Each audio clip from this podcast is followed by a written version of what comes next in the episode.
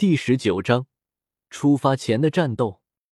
第二天，起了个大早的江思明回忆昨晚镜像世界中的战斗，还是嘴角微微抽搐。毕竟死亡的滋味真的是太难受了，每晚都要死十次。江思明表示自己的小心脏好怕怕。不过进步是肯定有。江思明从毫无招架之力，已经可以简单抗衡那些不要命的镜像。虽说自己和自己的镜像打很奇怪，想要提高自己，必须熟悉自己一切的能力，并且找出自己能力中的缺陷，逐步完善。江思明无论是武魂还是魂技，都是强大到逆天的。但就像他与独孤博的战斗，单纯的拼招式的威力。独孤博就算只是动用魂力，那也不是他一个三十级能比的。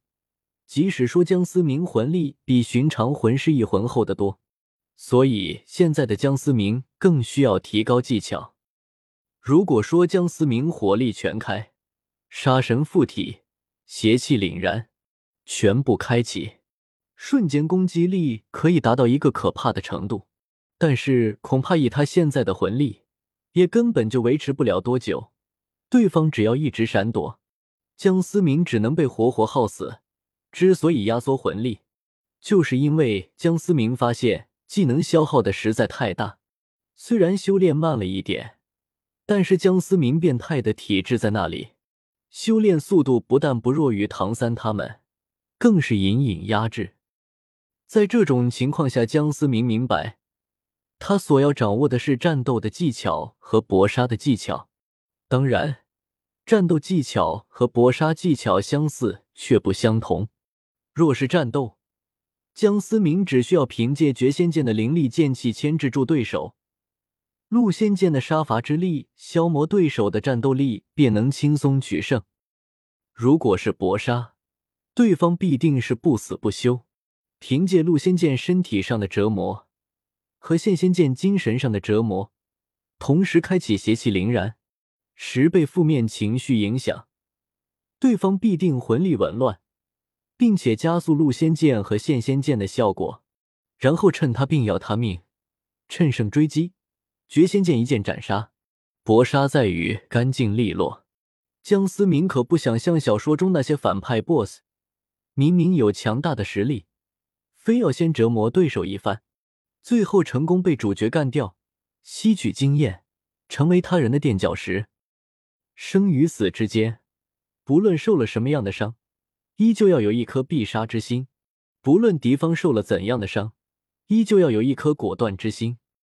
强大的力量总是让人迷失，所以江思明时刻提醒着自己：只有不断的打败自己，否定自己，才会变得更强。又是日常的一段早操过后，江思明和戴沐白们吃完早饭过后。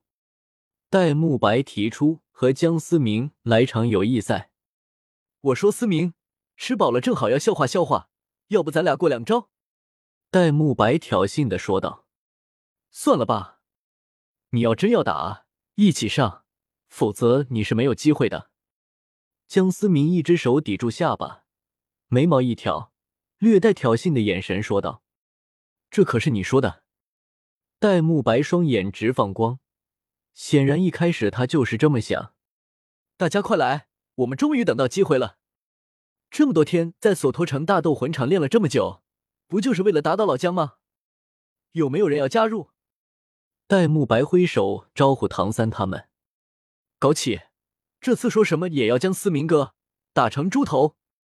马红俊搓了搓手，渐渐的说道：“思明，我们已经不是彼时的我们了，准备好接招吧。”奥斯卡也应声附和道：“朱竹清等女生也是纷纷点头，只有唐三歪着头说了一句：‘胖子，小奥，小心思明哥到时候揍你俩揍的最狠。’小三，你可别长他人志气灭自己的威风。上次我们是四个人，这次我们是七个人，给老子爬！”戴沐白哈哈大笑：“好吧。”既然你们诚心诚意的挨揍，那我就大发慈悲的满足你们。谁叫我人帅，还有爱心呢？江思明撩了一下头发，自恋的说道。几人纷纷表示呕吐。来到教场，你们动手吧，我先抽根烟。旋即，江思明又掏出了一根宣赫门，在一边吞云吐雾，内力值提高了百分之五十。几个女生眼神开始有点发直，就连戴沐白他们竟有些愣住了。唐三第一个反应过来，喝。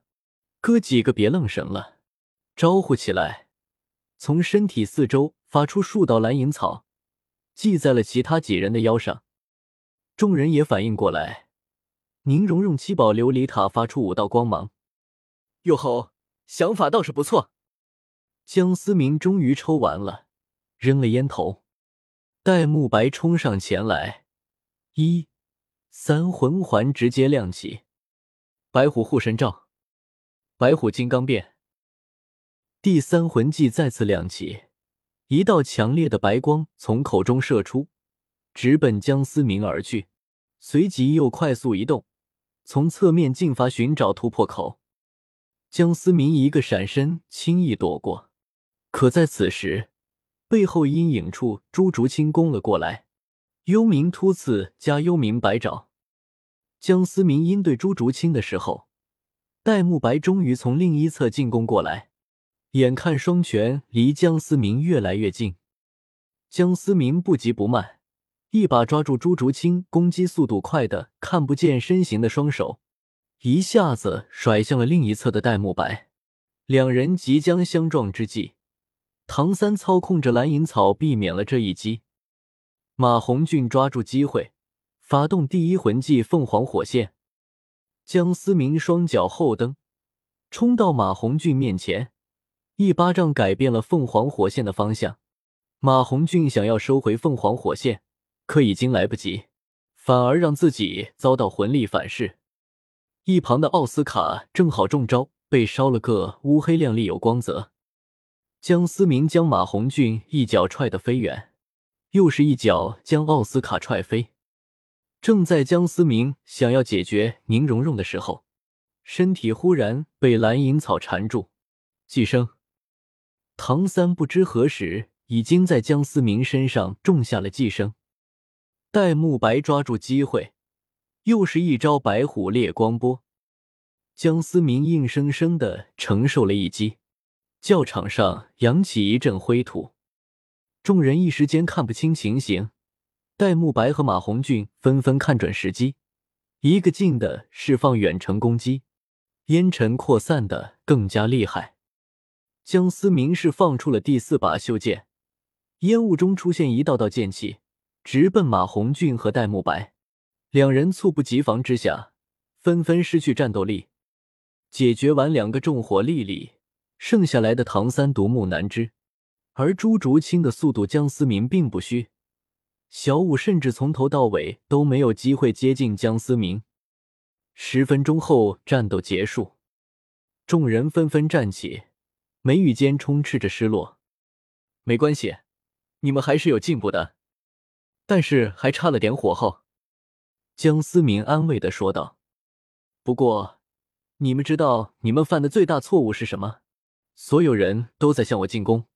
却没有人留守奥斯卡和宁荣荣这两个没有战斗力的辅助系魂师。唯一让我有些惊讶的，也许就是小三的寄生。但是小三也说出了一个比较错误的决定：你用蓝银草记住了大家的腰，虽然避免了一些伤亡，但是使竹青这个敏攻类魂师无所遁形。还有就是在不清楚情况的时候，胡乱的攻击只会暴露自己的行踪。更重要的是，小五作为你们的队友，全程根本没有出手的机会，你们是不是应该反思一下？江思明还是批评他说道。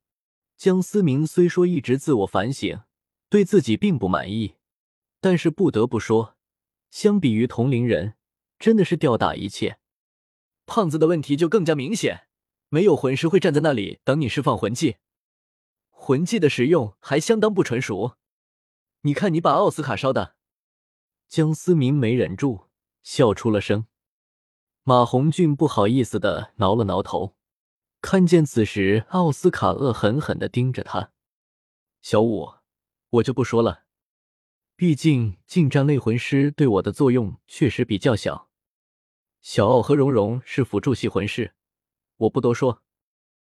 至于朱青，江思明转过头去看着朱竹清，发现朱竹清一直眼神怪异的望着他。呃，竹清怎么这样看着我？